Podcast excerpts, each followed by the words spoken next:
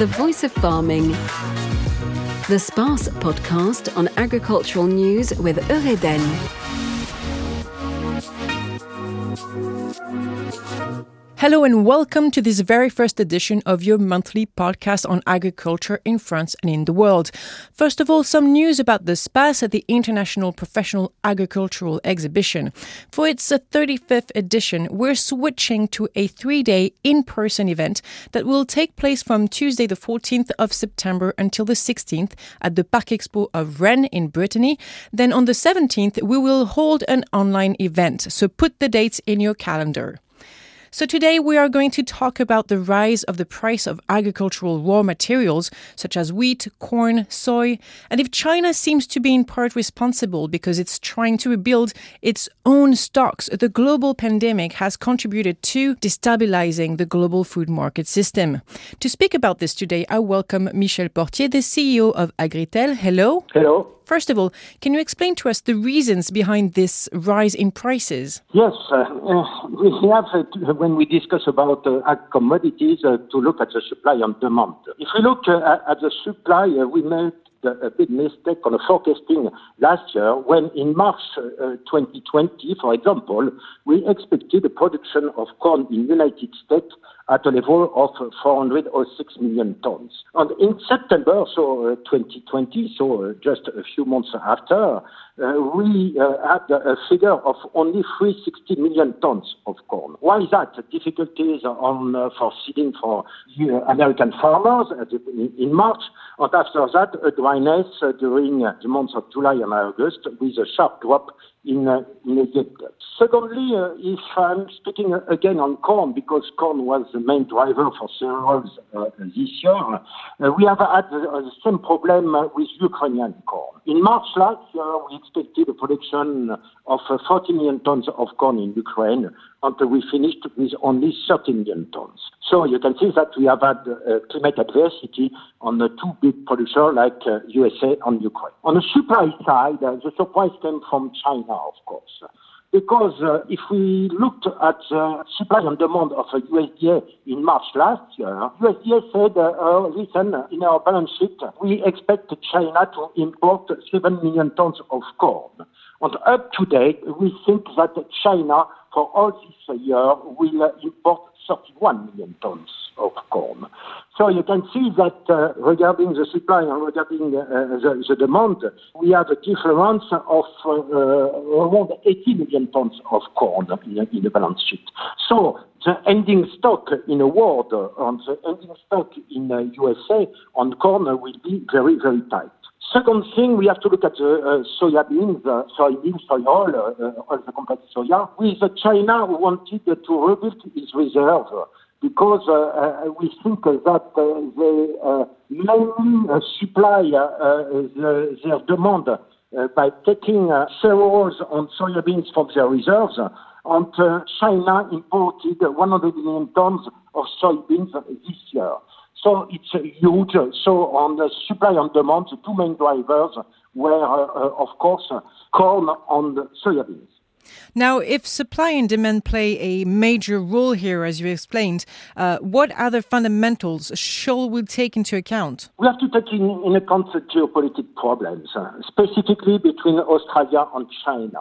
If you remember well, uh, uh one year ago, Australia said for the 5G technology, we will choose Huawei.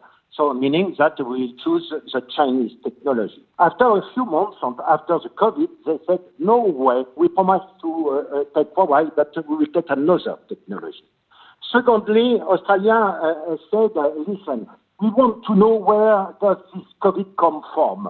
Everyone agreed that this COVID is coming from China. But uh, uh, Australia suspects this uh, virus, this COVID, to be the result of a mistake in a laboratory in China. So you can understand that the Chinese government was very upset and uh, they taxed all the import of ag commodities from Australia so they imported uh, specifically wheat from France, around uh, 2 million tons, that is completely unusual, and uh, uh feed barley mainly from France uh, as well and from other countries. But uh, this geopolitical situation made Australia out of the market for Chinese demand, and it helps, of course, uh, other exporters. Another reason is due to the economic crisis. All the central banks injected a lot of liquidity in the market. For example, the Fed, the Central Bank of USA, injected around 2,000 billion of dollars in the market, and they injected another 2,000 billion of dollars for investment, uh, meaning that uh, financial uh, banks and uh, operators have a lot of, of liquidity in the hand, and they need to know where to put this liquidity. So they have three solutions. First solution is to put this liquidity in uh, in shares. But uh, uh if you look at the level of the shares, uh, they are already at a very high level, so it's dangerous. Second solution is you buy bonds. But when you buy bonds, that means that uh, you get money from interest rates, and interest rates are so low, and they have been uh, even in a negative territory. So uh, they uh, uh, avoid to invest in shares or they avoid to invest in bonds. So the last solution was to invest in commodities, not only ag commodities, but as well on metals, on energy, other commodities.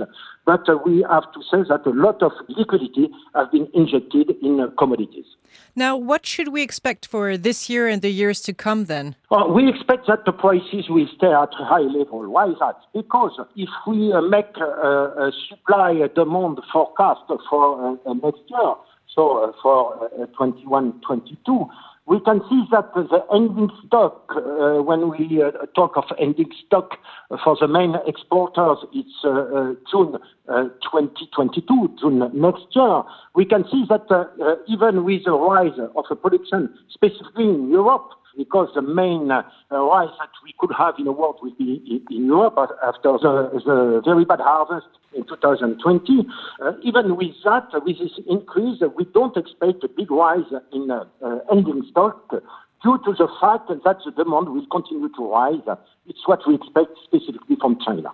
Thank you very much, Michel Portier, for these explanations. Thank you. Bye bye.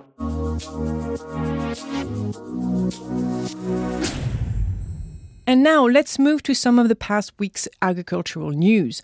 Maybe you've already heard about the Core Farming Tour. It is a brand new initiative that was set up by Core Farming and Thierry Baillet, also known as Agriculteur d'aujourd'hui, on YouTube and other social media. The goal touring around France in a farm tractor to meet people in order to tell them about what it's like to be a farmer nowadays, as well as to encourage farmers to talk about their job and daily life. The first stage was a success in Brittany, where people from the farming industry came together and helped provide great visibility to the project. The videos that were made attracted more than 400,000 views on YouTube. Let's stay in the west of France, where 10 organizations of producers have announced on the 7th of April the creation of the very first European Association of Producers, in French, AOP, fully dedicated to pork. This association is called AOP Pork Great West and aims at reinforcing the market power of stock breeders belonging to a certain groupings in order to ensure an answer to the needs of the market as well as the expectations of consumers consumers and citizens. This project that producers have created will be able, once it's acknowledged by the Ministry of Agriculture, ask for public funds within the Common New Agricultural Policy, the CAP, to obtain operational programs allowing the co-financing of structuring projects, in particular for the modernization of livestock farming. And finally, let's talk about former Système U boss Serge Papin's report that he handed on the 25th of March to Julien Denormandie and Agnès Pannier-Runacher, respectively Minister of Agriculture and Minister Delegate for Industry. In the report, he's put forward several proposals. Taking into account the cost of agricultural raw material must become non-negotiable in the setting of prices between farmers, manufacturers, and distributors, according to Serge Papin. We must put in place the conditions for a collective leap, he said. The report's main recommendation, after having heard from more than 60 stakeholders, is the mandatory signing of a multi year contract between the farmer and the industrialist who will then be obliged to transform his or her products. This contract must be established on the basis of reference price indicators that take into account production costs. That's it for today. Thank you for listening. You can find this podcast on our platform space.fr, on West France's Wall of Podcast, and on many other podcast platforms. And as for us, we'll be back next month for a brand new episode. The Voice of Farming. The SPACE podcast on agricultural news with Eureden.